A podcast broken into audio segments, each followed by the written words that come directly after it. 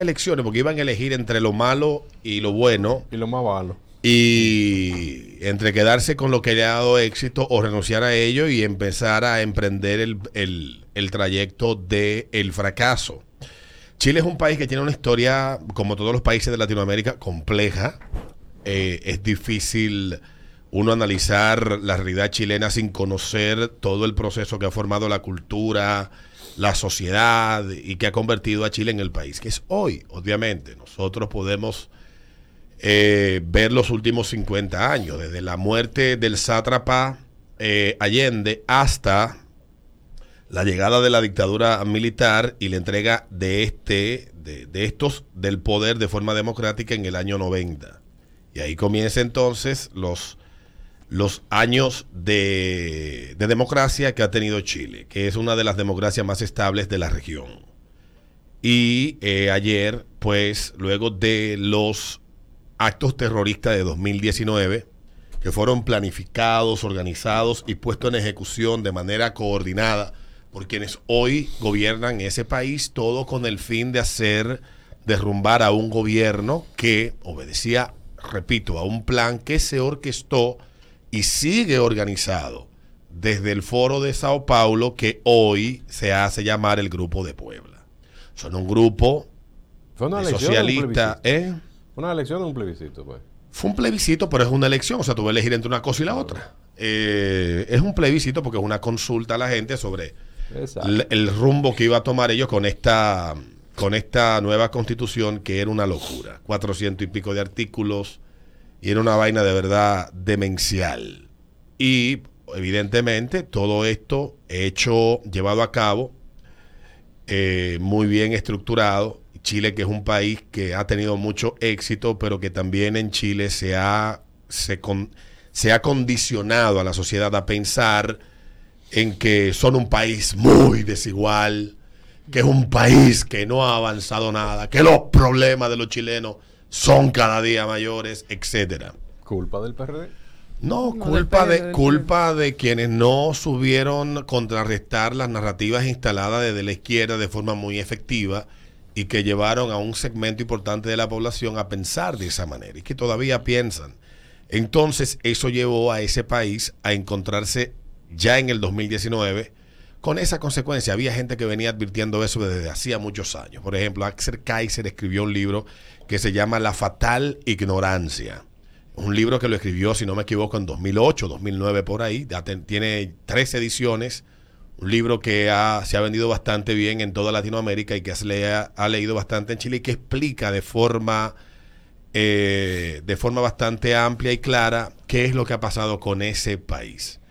Y, y, ayer, obviamente, luego de lo que pasó en el 2019, de que mucha gente pensó, gente que nació en la prosperidad y que pensó que ese Chile próspero en el que nació, igual está pasando en República Dominicana, creen que ese Chile próspero en el que ellos viven siempre fue próspero.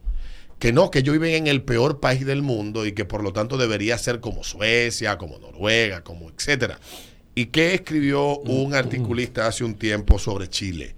Decía que el gran problema de Chile, como dice Jordan Peterson en su libro 12 reglas para no sé qué vaina en la vida, dice que el problema es que Chile se compara con otros países que le ha ido mejor. Nueva ah. Zelanda, Suecia, Australia, Noruega, y no se compara consigo mismo. Y el fracaso que puede cometer cualquier persona o cualquier sociedad no es ver si está mejor o peor que Panamá o mejor o peor que Puerto Rico, sino si estás mejor hoy o peor que lo que estabas ayer, antes de ayer o hace cinco años.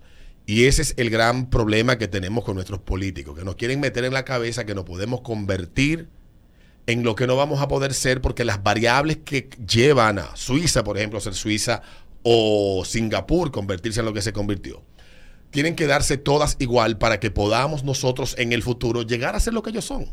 Entonces lo que debemos de nosotros encontrar es el camino, siendo nosotros, de poder tener éxito. Por ejemplo, cito el caso de República Dominicana, que somos un referente de crecimiento, éxito y desarrollo, que aunque usted no lo crea, hemos crecido, nos hemos desarrollado y hemos avanzado socialmente, aunque usted no lo admita, es que no nos comparamos con nosotros mismos.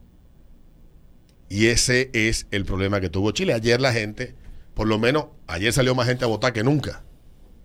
En Chile hay 17 millones de, de- de gente inscrita para votar y votaron 13 millones. Ah, pero bien. Entonces la gente no dejó las nalgas en la casa y lo que, no, espérate, que no, va- no vamos a joder si nos quedamos en la casa.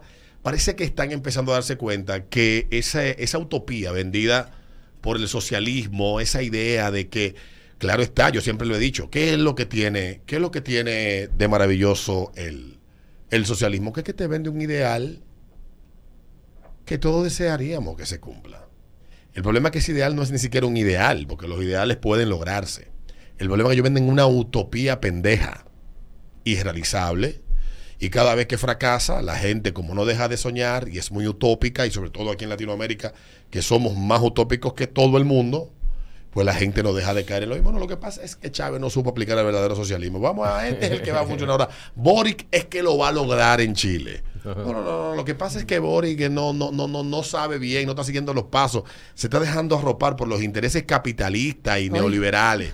Entonces ahora van por de Petro. Cuando Petro también fracase, como han fracasado muchos, todos en Latinoamérica, van a entender que el- de la única manera que usted puede progresar es haciéndose responsable de usted mismo. Que legarle toda la responsabilidad al Estado, lo único que hace es darle más poder al Estado y menos posibilidades a usted de conseguir lo que usted desea. Y los socialistas son tan descarados en la venta de su utopía y ustedes tan estúpidos Descarado. que los socialistas cuando gobiernan son capaces hasta de proponerte un ministerio de la felicidad y tú lo aceptas. En Venezuela hay un ministerio de la felicidad. Entonces, yo creo que con- después que Chávez se murió lo, lo- lo quitaron, Maduro quitó esa vaina. Qué mal, qué mal. Pero fueron de los últimos inventos de- del sátrapa venezolano.